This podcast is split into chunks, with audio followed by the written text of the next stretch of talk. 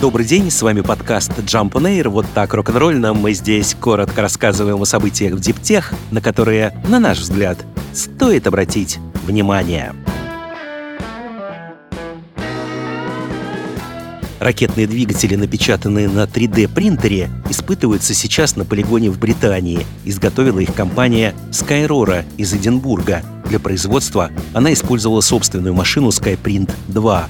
Речь о двигателе мощностью 70 килоньютонов. Новая конструкция использует улучшенную камеру охлаждения двигателя, что продлевает срок его службы. Испытания будут проводиться в течение всего лета на испытательном полигоне Скайрора в Шотландии, на месте бывшего карьера. При каждой задаче двигатель будет работать в течение 250 секунд. Именно столько времени потребуется в реальной миссии для выхода на орбиту. Успешно будет считаться результат, при котором изделие не получит повреждений в условиях давления и тяги, сравнимых с реальным запуском. Если испытания напечатанных двигателей пройдут благополучно, компания нарастит их производство, а затем приступит к дальнейшим испытаниям своей трехступенчатой ракеты-носителя Skyrora XL. Ракеты высотой 23 метра с полезной нагрузкой 315 килограммов. Вторая и третья ступени ранее уже прошли тесты, но первую, которая обеспечивает отрыв от Земли, придется испытывать заново, с новыми двигателями.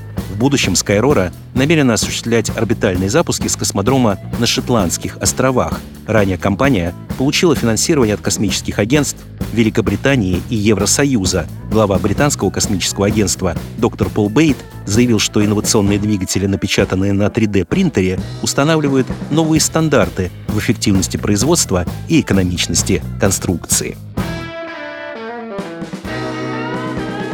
Подобие органов осязания для промышленных роботов предыдущих поколений разработали исследователи из университета Карнеги Меллона Пенсильвании. Самые современные роботы, как правило, сразу оснащаются сенсорами, которые немедленно останавливают устройство при физическом контакте с человеком или другими объектами. А вот в машинах, выпущенных еще несколько лет назад, такой функционал по умолчанию отсутствует.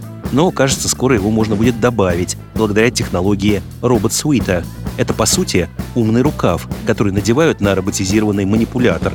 Сам рукав состоит из трех слоев материала. Сверху и снизу находится обычная нейлоновая пряжа, через которую проходят расположенные на расстоянии друг от друга полоски из металлического волокна. Эти полоски на разных слоях расположены перпендикулярно друг другу и образуют, если смотреть сверху, нечто вроде решетки. Между этими двумя слоями находится изолирующий слой из непроводящей ток сетки – Пока на робот Суита не оказывается внешнего воздействия, два слоя с проводящими полосками отделены друг от друга. Однако как только рукав вступает с чем-то в нештатный контакт, вместе соприкосновения полосы на крайних слоях соединяются друг с другом через отверстие в сетчатом слое. Сеть замыкается, генерируя электрический сигнал, который останавливает робота и дает информацию, в какой именно части рукава этот контакт случился. Поскольку робот Суита изготовлен из мягкого и гибкого материала, его можно надевать на неудобные по форме или движущиеся части роботов.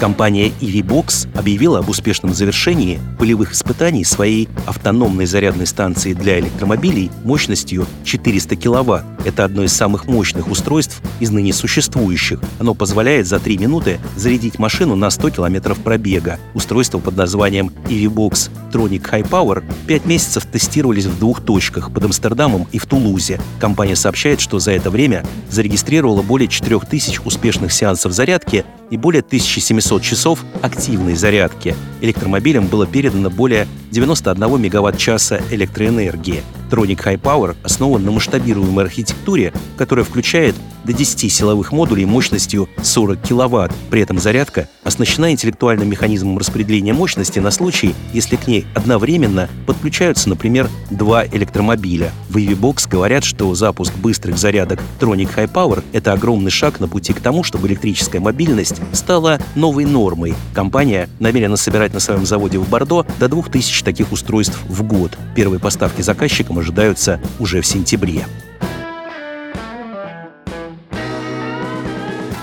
Совместное предприятие с компанией по переработке металла «Галу» создает Stellantis. Партнеры намерены внедрить услугу по переработке машин с истекшим сроком эксплуатации, причем как собственных брендов, так и сторонних автопроизводителей. Ожидается, что СП начнет свою деятельность в Европе до конца этого года. Первые точки переработки появятся во Франции, Бельгии и Люксембурге. Компания будет забирать старые машины у прежних владельцев, после чего принимать решение, что подлежит безусловной утилизации, а что еще можно использовать повторно. Для Галу это уже третий по счету партнер среди автопроизводителей. Ранее фирма заключила контракты на переработку с Peugeot и Citroën. Бизнес все более внимательно присматривается к биоуглю. Само вещество известно уже несколько столетий, но в последнее время на него взглянули через оптику безуглеродной повестки, благодаря его способности удерживать в себе углерод. Биоуголь получается в процессе пиролиза, а именно при сжигании древесины и иной биомассы в камере с низким содержанием кислорода. Такой подход ограничивает выбросы.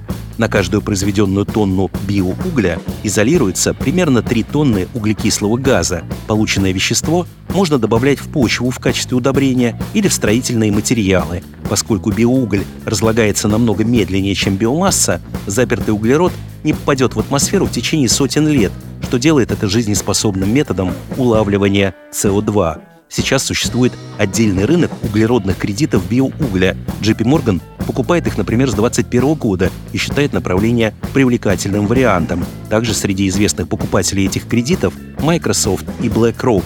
Bloomberg отмечает, на данный момент рынок биоугля остается небольшим, но, похоже, будет расти. По ряду расчетов, к 2032 году рынок в стоимостном выражении может утроиться почти до 633 миллионов долларов. Таурин замедляет старение, по крайней мере у некоторых живых существ. Об этом говорится в работе, опубликованной исследователями из двух университетов – Колумбийского и Мюнхенского технического. Ученые проводили эксперименты в течение 11 лет, изучая действие этой аминокислоты на червей, мышей и макак-резусов. Наблюдения показали, что подопытные мыши, получавшие регулярные дозы таурина, имели более высокий уровень глюкозы, более низкий процент жира в организме, меньше страдали от воспаления, да и в целом демонстрировали лучшее состояние здоровья на клеточном уровне. Но главное, срок жизни этих мышей оказался на 12% больше, чем у их сородичей. У обезьян наблюдался похожий эффект. Выводы могут быть чрезвычайно важны для здравоохранения. Известно, что чем старше человек становится, тем меньше циркуляция турина в его теле. На протяжении жизни снижение достигает 80%. Однако, проанализировав медицинские данные 12 тысяч человек, у которых на протяжении четверти века был известен уровень таурина, ученые обнаружили, те, кто смог сохранить относительно высокие показатели аминокислоты, также отличались более низкими показателями ожирения и диабета второго типа наряду с улучшением уровня холестерина и здоровья печени. Сейчас исследователи обсуждают возможность эксперимента с таурином на людях. Хорошая новость для ученых в том, что таурин почти наверняка безопасен. Во всяком случае, за несколько десятков лет, что производители энергетических напитков добавляют в них эту аминокислоту, никаких проблем с ней выявлено не было, даже при высоких дозировках. С вами был подкаст Jump on Air, короткое рок-н-ролльное о событиях Диптех, на которые, на наш взгляд, стоит обратить внимание. Подробнее эти и другие новости Диптех читайте ежедневно в нашем телеграм-канале Jump Daily. До встречи!